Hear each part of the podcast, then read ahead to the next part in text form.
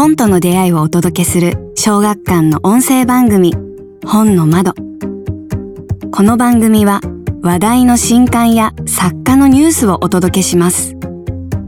インタビューや対談書店員さんによる推し本の紹介など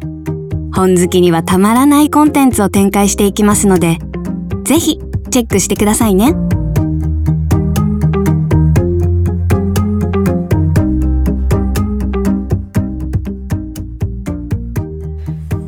小学館文芸チームのポッドキャスト本の窓。本日は新刊香港警察東京分室を刊行された月村良恵さんにお越しいただき本作についてお話を伺いたいと思います。聞き手は編集担当の奥田が務めます。この本私が書きました。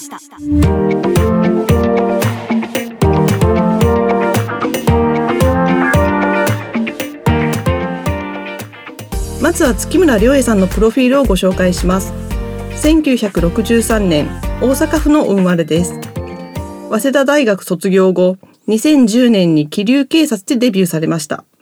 その後吉川英治文学新人賞日本推理作家協会賞長編及び連作短編集部門山田風太郎賞など数々の文学賞を受賞されています。では月村さん今日はよろしくお願いします。よろしくお願いします。よろしくお願いします。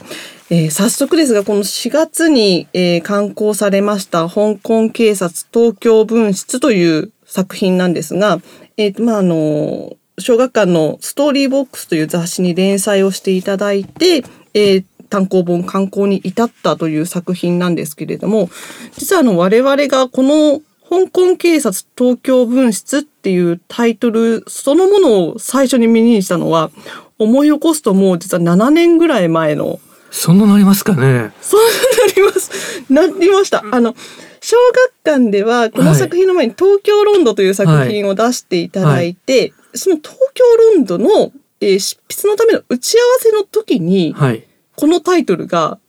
出てきたんですよ。え、あのー、打ち上げの時じゃなかったでしたっけ？打ち上げの時でしたっけ？なんその前後ですね。ええええ、いや多分ねあの、東京ロンドンの後だと思いますよ。そうでしたっけ？ええ、私の記憶違いかもしれません。これが東京ロンドンが出たのが2018年なので、はい、いずれにしろもう5年前の。まあそれぐらいですよね。はい。そうでした。なんかこの香港警察東京分室っていうタイトルは結構ずっと月村さんの中で温められていた。そうなんですよ。うん、あの温めてたっていうかもう忘れてたと言った方が あの近いぐらいであの東京ロンドンをやった後にあの小学館の皆さんとお話をしている時にまあ、えー、次は、えー、ストーリーボックスでというふうなお話をいただきまして、でどういうのがいいだろうかみたいなまあ雑談をしている時にこう実はこう自分がこう、まあ、デビュー前に、えー、書いてた作品であのタイトルが東京分室、えー、香港警察東京分室って言うんですよこう 言った途端にあの当時あのストーリーボックスの編集長だった生野さんがすごく食いついてきて 食いついてましたね。ええー、あのぜひそのタイトルでお願いしますと。もうその時点で内容はもう何も決まってないわけですね。えー、なのであのタイトルで売れたあの例の一つかなと。で、この前あの湊かなえさんとあの山に行った時に、えー、湊さんがねこう歩きながら言うわけですよ。はい、あの月村さんあのタイトルつける時に苦労しませんかとか言ってあのタイトルの話でねで自分はあのタイトルをつけるのはすごく苦手なんだと。でもう何にも浮かばないからもうほぼ最終的にあの編集者に任せてると。で告白もあの編集者の方が考えられたらしくて。なるほど、ええ、いやもうね私は全く逆のパターンでもう場合によってはタイトルから入ると。でタイトルだけで売れることもあるみたいなことをお話ししてちょうどあの、えー、それが1月だったのであの4月に出るえー、香港警察もあのタイトルで売れたんだみたいな話を、うんうん、あの山の中歩きながらしてましたね。確かにこの香港警察東京分室っていうタイトルが、はい。あの、聞いただけで、あるいはその文字面を見ただけで、はい。なんかね、こう、書き立てるものがあるんですよね。ええええ。あのーもともと自分があのアマチュア時代にあの30枚ぐらいこう書いてたんですよ。ああ、このタイトルで。はい。で、それはもう内容は全然違ってて、あの、えー日本の警察官と、まあ、香港から来た、あの、男の、まあ、いわばバディものだったんですね。なるほど。えーで、まあ、アマチュアにありがちなことなんですけども、えーまあ、30枚ぐらい書いた時点で、なんかこれは本当に面白いんだろうかという疑問が湧いてきて、えーもう途中でやめちゃったという。へえ。で、それは、あの、まあ、香港が返還されて、えーまあ、数年経った頃だと思うんで、2000年前後とかですか？そうですね2000年ちょっとぐらいですかね。えーあの、なので、相当古いですよね。20年ぐらい前ですね。ええ で、まあ、その時にこう書いてた内容は、あの、テーマから言うと、あの、船戸余一さんの、えー、流砂の塔に近いような、まあそういうスケール感のある作品を目指してたんですけども、はい。あの、まあアマチュアですから、当然こう、実力が伴ってないわけで、うんうんうん、頭の中の構想とあの自分の出力とがまああのあんまり釣り合ってないというかそれでこれはどうなんだろうかという気がしてもうそれで、えーもう中断してたんですよ。でその時にこうやろうと思ってた、えー内容はまあいくつかに分断されて、まあ、その後いろんな作品で、まあ、生かされてるわけなんですけども、逆に言うとあのその作品の中身はもう今更やる必要がないというかもうすでに他の作品でやっちゃってるしそもそもあの香港の事情がですね、えーこの数年で激変しちゃったんで、えーどっちにしろもうそれは使えないだろうと。えーいやもうそれ以前というか以後というかあの御社であのこの作品をやろうということになった時に、その最初にお話しした時点とあの現時点では香港情勢がもう全く違ってるんで、そうですね。最初我々がこのタイトルを伺ったはい、5年前と今2023年現在とでもはい、全く違うものになってます。そうなんですよ。なので、えー仮にあの時あの即、えー開始っていうことになってたらもう本出る頃にはもう時代遅れもいいいいところということになってたわけで考えてみると恐ろしいですよね。そうですね。ここまで変わるのかっていうぐらい大きくええ変わりましたもんね。そうなんですよ。なるほど。でその時点であの、まあ、連載予定が詰まってたものですからあのお待たせをすることになってしまってでいざあの着手という時になってみたらもう香港がとんでもないことになってたと。うーん。これはちょっとあのお待ちいただいて非常に良かったパターンですよね。そうですね。ある種、こう、ちょっと落ち着いたというか、ええ情勢がこう見えたところで、2022年の、えっと、5月から掲載が始まっているので、はいそういうタイミングでしたね。で正直に申し上げるとあの、まあ、落ち着いてるといえば落ち着いてるんですけどもそれはあのいい意味では決してなくて、あの悪い意味でもうなんか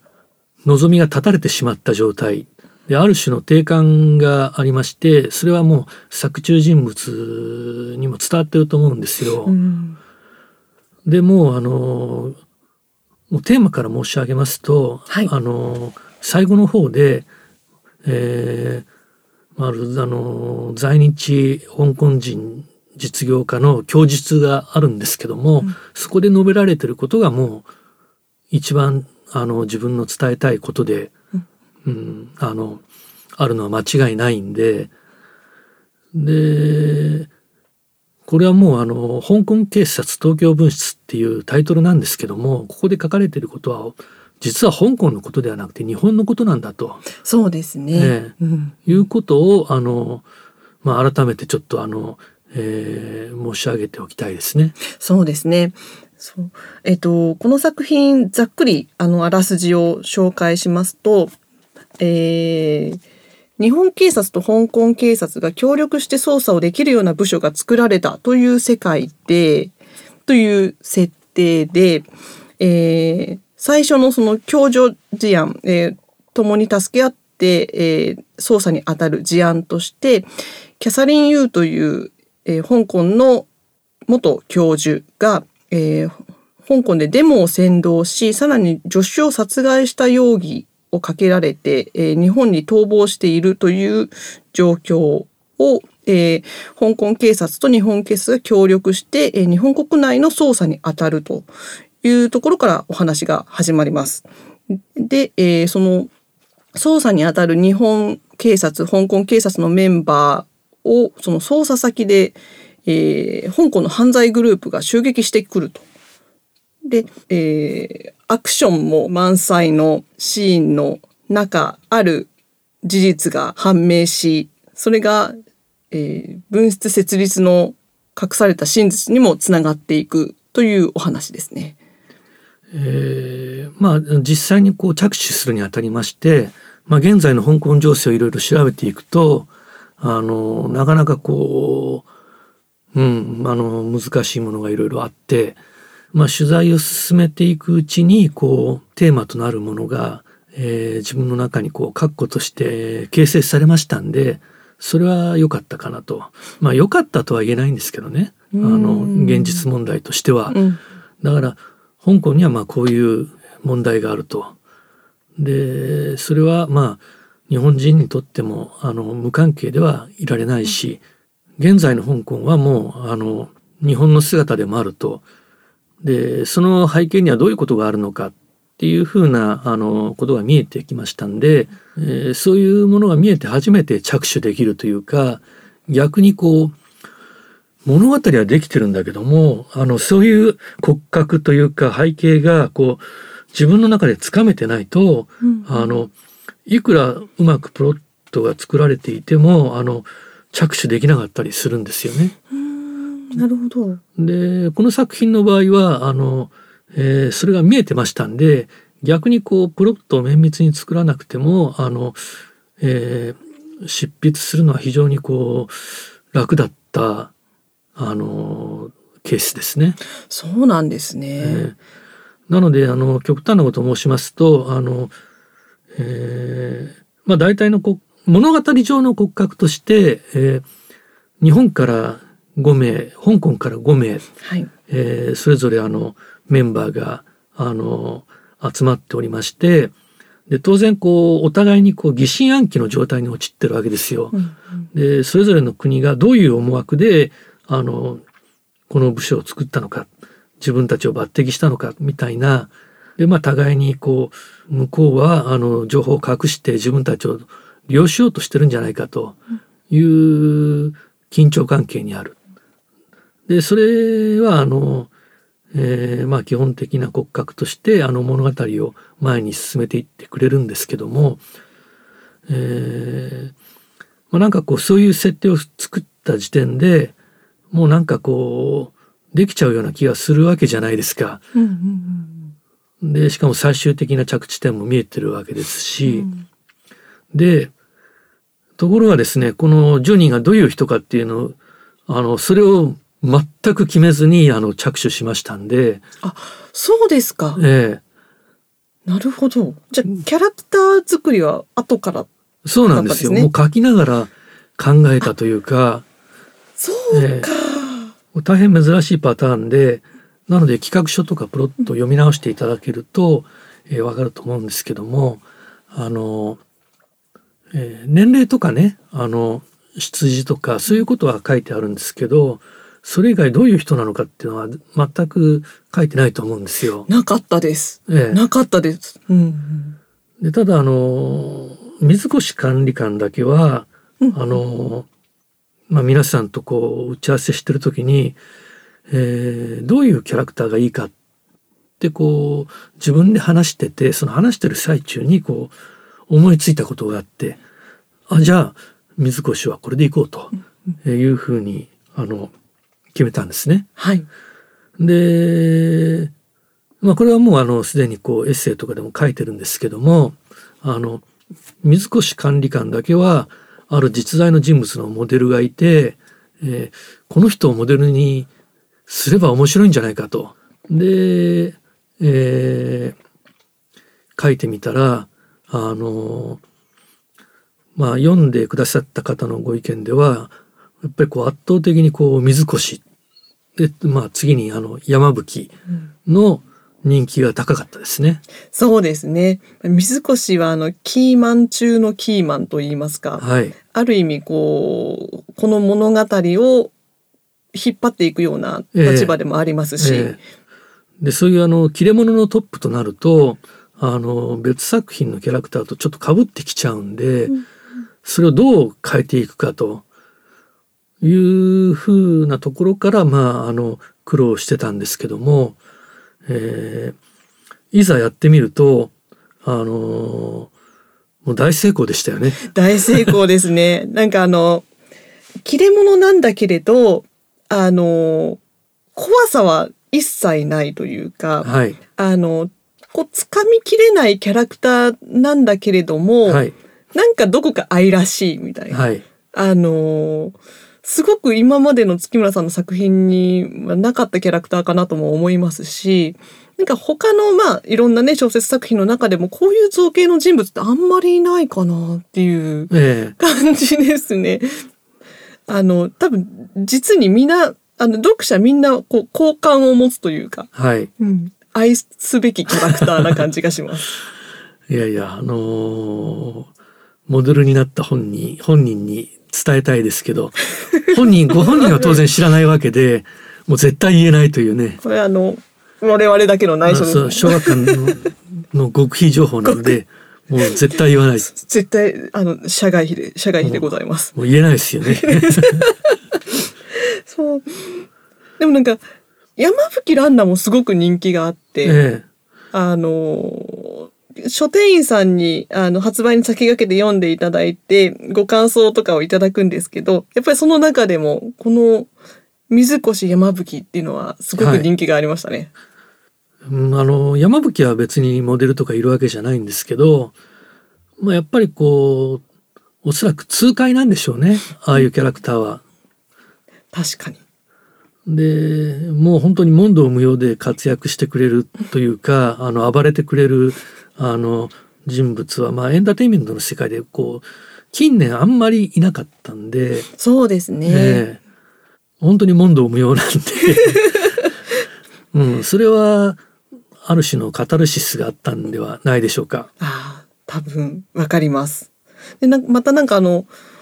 すごくこう読んでいて月村さんのその人物描写のすごいなって思うのがあの外見外外見その人物のその容姿とかの描写って本当に必要最低限というか、あの綿密に書かれてるわけではないんですけれどもう読者それぞれの脳内でなんとなくこう人物像として立ち上がってくるようなところがあって、はい、なんかそれはすごく素晴らしいなと思いました。ありがとうございます。はい。あの書店の方のご意見というかご感想であのもうキャラクターがあのこんがらがることは全くなかったと、えーそういうご意見をいただいてまあそれは非常に嬉しかったですね。そうですね。10人って結構いる感じがするんですけど、え実はあのキャラクターのこうイメージがそれぞれ確固としたものがあるので読んでいても脳内で映像がどんどはいんどんどん湧き上がってくるというか、ええそこがあのこうねあの翻訳書とか読んでいて、はい。これ誰だっけ？ってなっちゃうようなのがはい。全然なかったです。はい。うん。自分でもあの10人書き分けるのかってしかも書きながらこれ考えるとかどうしようかみとかね思ったんですけどうん。もう全然そんな苦労はなくてええ。あの書きながらもう自然とこう、まあ、浮かび上がってきたというか非常にこう偉そうな、えー言い方をまあえーまあ、話の流れで許許していただけるとするならば、はい。もうあの人物描写っていうのはもうこうやるんだみたいな、えーまあ、お手本と言ったら本当に偉そうなんですけど それを見せるぐらいのつもりになってましたね。いやいや、でもなんかすごくそれは読んでいて感じました。あとなんか私、昨日ふとこのインタビューのことを考えていて、その5人っていうバランスがすごくいいんだなと思って、日本5人、香港5人っていうのが、なんかあの、古くは白波5人男じゃないですけど、はい、なんかこう、5人のバランスっていうのが日本人はすごくこうイメージしやすいのかなって、ドラえもんも5人なんですよね、主要メンバーがね。ね。はい。とか、あとルパン三世もそういえば5人だなとかっていうのをはい、思って、なんかすごくその5人の関係性みたいなのが、こう読んでいくうちにこう、最初やっぱりその日本とはい、香港側がこう対立じゃないですけどちょっとこう探り合いみたいな感じだったのが、まあ、日本警察の中でもだんだんだんだんこう関係性というか絆みたいなものができていったりとか、そういうところもちょっと読みどころかなと。ありがとうございます。えー正直に申し上げて、あの、そういう5人であるっていうことは、あの、もう綿密に考えた結果というわけではないんですね。もうあの、これがそれ以上多いともう書くの大変だし、少ないとあのリアリティがなくなるし、で、一つの部署として機能して、で、なおかつまあいろんなあの要素をクリアしていく必要があるわけで、うんまあじゃあ5人にしとこうかぐらいのつもりで、ええまあ、なのであのいい加減に決めた割にはあの、まあ、両方で10人ではい、これは大変だなとか 思ったんですけども、まあ、結果としてまあ、あのうまくいったなと。そうですね。ね大変このキャラクターの造形というのは本当に今回今作読みどころだと思います。ええはい。いやもうあの自分でもこれは うん全員本当にあの鮮明に浮かんでますよね。うーん。そうですね。であともう一つ私伺いたいことがあって、はいあのさっきまあその2022年とかの執筆の段階でいろいろ取材されたっていうお話もあったんですけれど、あのちょうど連載が終わる頃、2022年の12月に中国警察がはい。日本にはい。派出所という表現をあの報道ではされてたんですけど、はい。まあそういうものを置いているというはい。報道があありましてええ。驚きましたよね。ええ。なのであの単行本ではねあの急遽それをあの書き加えたんですけどももう実際にあったと。でしかも現実はあの小説よりも立ちが悪くてまあ現実の方はもう非合法ですよね。そうですね。あの別にその日本警察と何かしらの提携があってというわけではなく、ええ中国警察が勝勝手に ね赤塚不二夫にそういうネタありましたけどね。あそええそうですか昔あのそういうこと勝手にやってるというあの、うんまあ国内の話ですけどね。あのまあピストルのピストルのおまわりさんがもう勝手に交番作ってるみたいなね。へえええ話があってでいやもう現実問題としてあの外国があのね国内に勝手にそういう司法活動の拠点を置いてるなんて何考えてんだっていう話ですよ。本当ですよね。ええでそれがなんかこうあの第三国の報道機関っていうか人権団体かなんかによって暴かれて、で大問題のはずなんだけどもまあどういうわけかそんなに大きく報道されていないっていう。そうですね。ね。それもまたちょっと恐ろしいところですね。まああの作品全体のテーマとまあ似通ってくるんですけど似通ってくるというかまあ共通してる部分なんですけどもそういう重要な事件ほど報道されないという不可解な状況にあるのは事実なんでもうこれはもういろんな意味で本当にあの現実と、えー切り結んでいく感覚がまあ執筆中はもう常にありますよね。すごいですね。あの、月村さんの人気シリーズで、気流警察シリーズっていうのがずっと続いていますけれど、こちらもやっぱりこう、常にこう、現在、現代のその世界情勢、社会問題みたいなものと常にこうクロスオーバーしてはい。いっているなっていう印象があって、香港警察東京分室もまさにそういう状況にある作品になったなっていうのはええ思いました。狙ってるわけじゃないんですけどね。あの、まあ、執筆前に当然、あの、取材したり勉強したりするんですけども、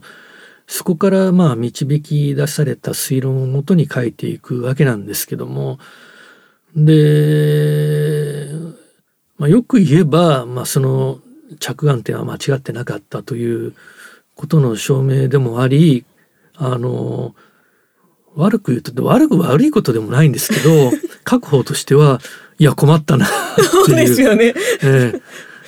せせめてあの本が出てからにしてくれないかという、その現実が追いついてくる、え。あるいは追い越し追い越されするみたいな。えもう常にそんな感覚で、うん。うん、なんかもう借金取りに追いかけられてるようなね。借金取りにんかいいい加減にしてほしいなという、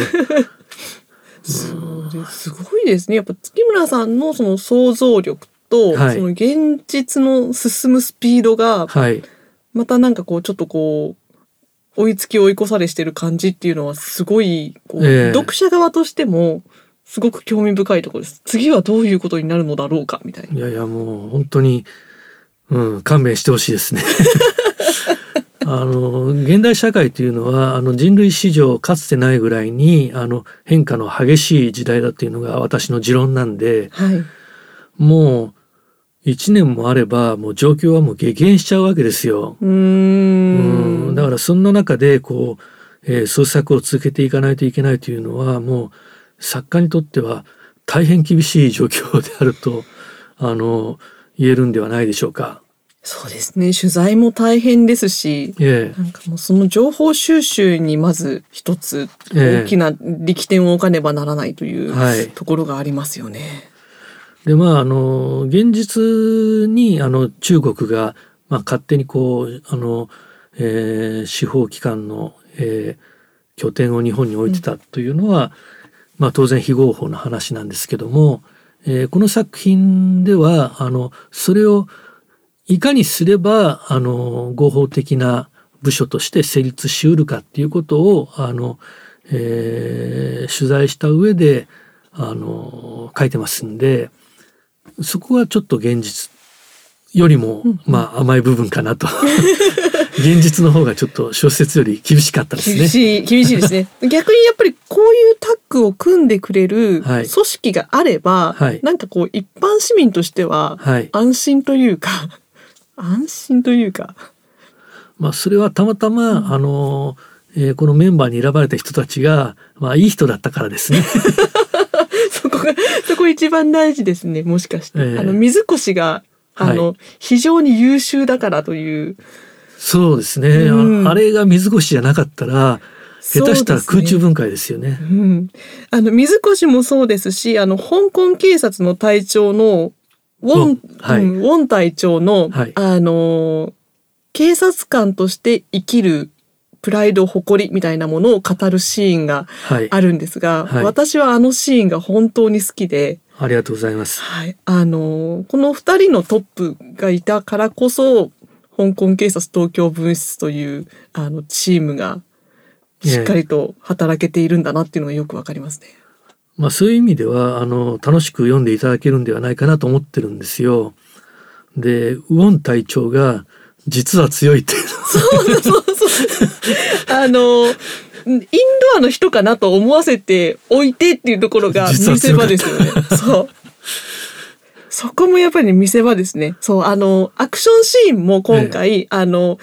編集サイドからぜひ盛り込んでくださいというふうにリクエストをしたところ、はい。すごいのがいっぱい盛り込まれてきたので、はい。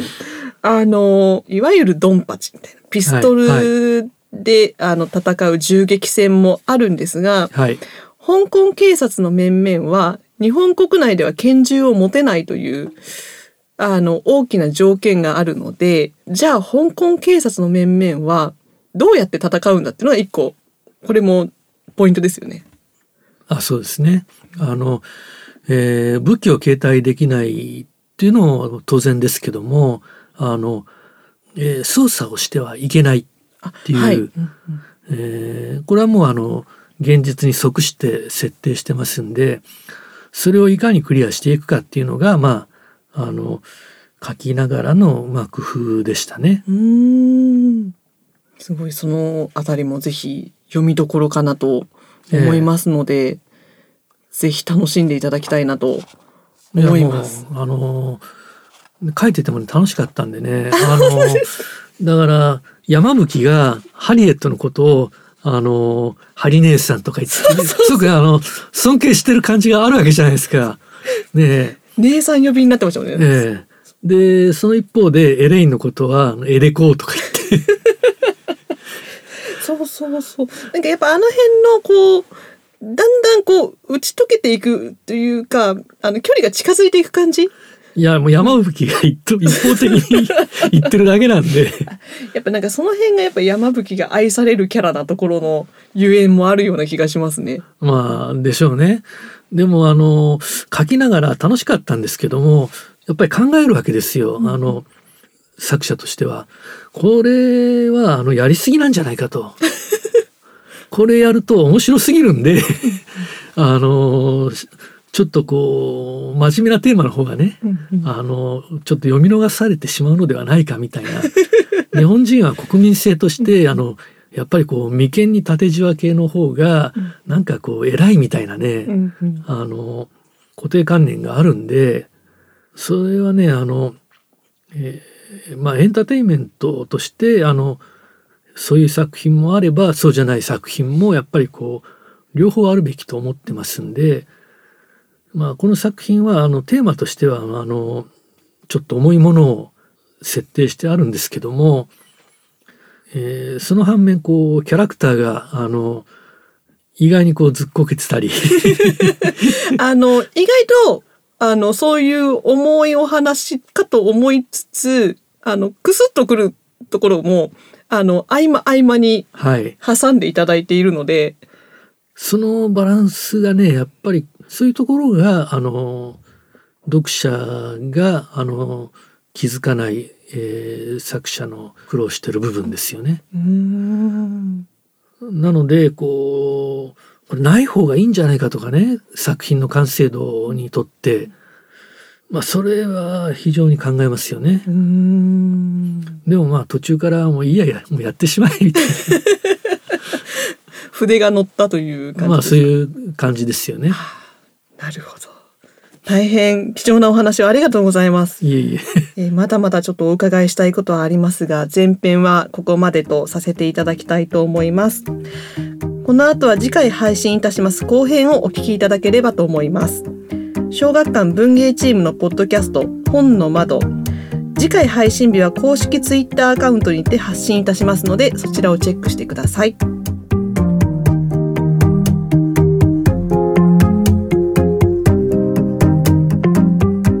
小学館がお届けする本の情報番組本の窓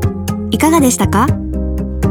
ご意見ご感想などはハッシュタグに本の窓をつけてぜひとも SNS に投稿ください。よろしければ、小学館の文芸サイト、小説丸も合わせてお楽しみくださいね。次回の放送もお楽しみに。